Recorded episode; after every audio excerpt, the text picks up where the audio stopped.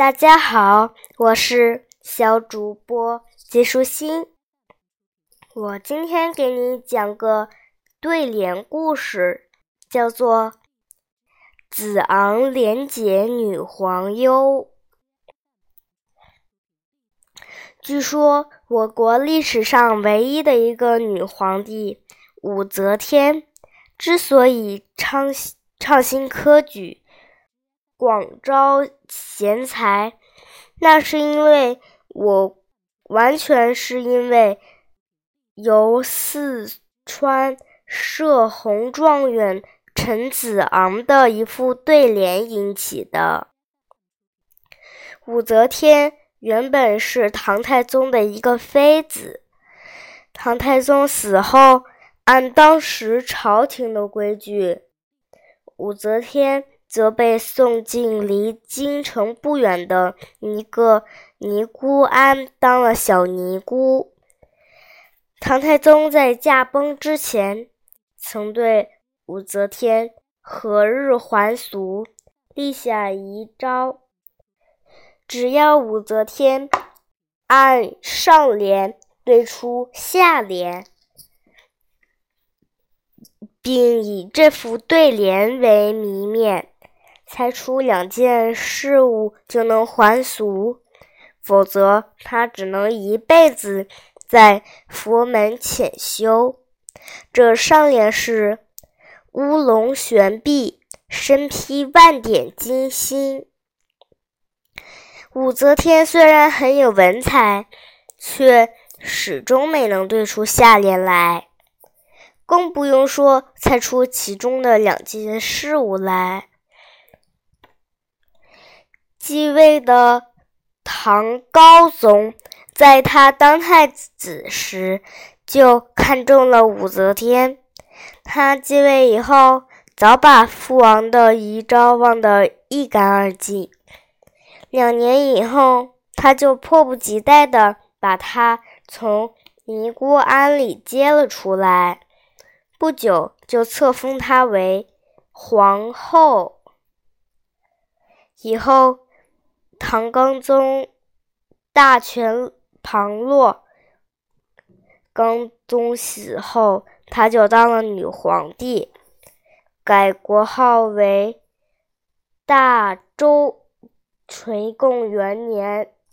她虽然当了女皇帝，权倾天下，心里却老惦念着那束那副束缚她的。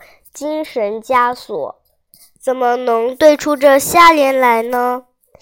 他思而再三，决定创新科举，广招贤才。在殿试时，他就把这上联作为试题，任重进士对。他还传下旨意，谁对出了，并。对答切题，就定为状元。参加殿试的一百多个进士，苦苦思索了一整天，直到傍晚掌灯时分，也没有一个能对出。武则天没有办法，指定以三天为限，让大家去思考，再来殿试。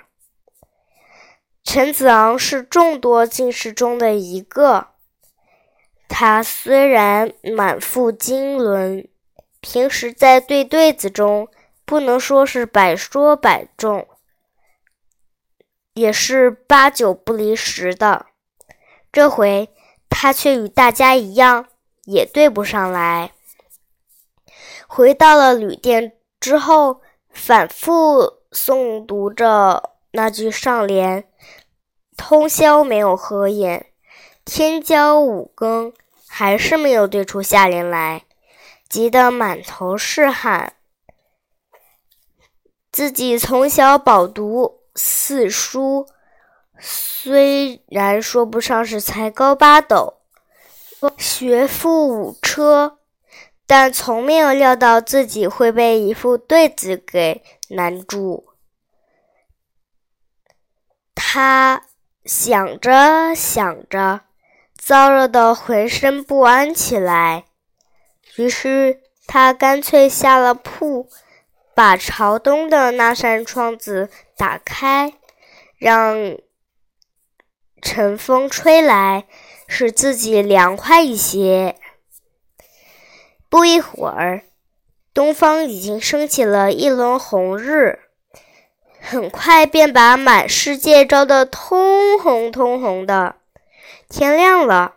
可屋子里的油灯还亮着，他不由转过身去吹油灯，也就在这时，嘴里不由“哦”的叫了一声。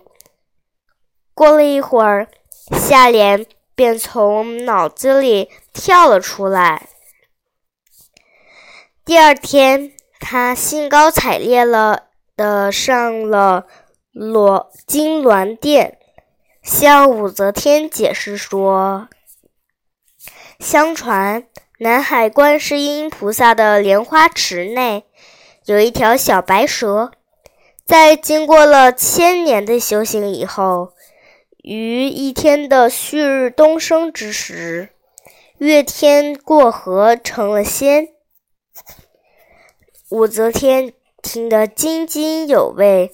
就是没有听出那下联，便迫不及待地说：“陈爱卿，你说的很有道理，但不知这下联是什么。”陈子昂听了，便笑眯眯地说：“且听臣说来。”说罢，他把下联说了出来：“白蛇过河，头顶一轮红日。”对得极其亲切，武则天一听，不由喜上眉梢地说：“陈爱卿对得极妙。”当即让陈子昂状元及第。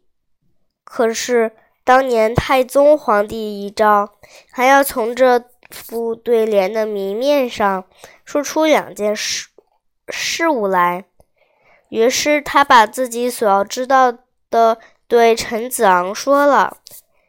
陈子昂不便不假思索地说：“乌龙悬臂，身披万点金星，指的是一杆挂在墙壁上的秤；白蛇过河，头顶一轮红日，指的是一盏放在桌子上的油灯。”太宗皇帝的遗诏被陈子昂破解了，武则天便安安稳稳的做他的女皇帝了。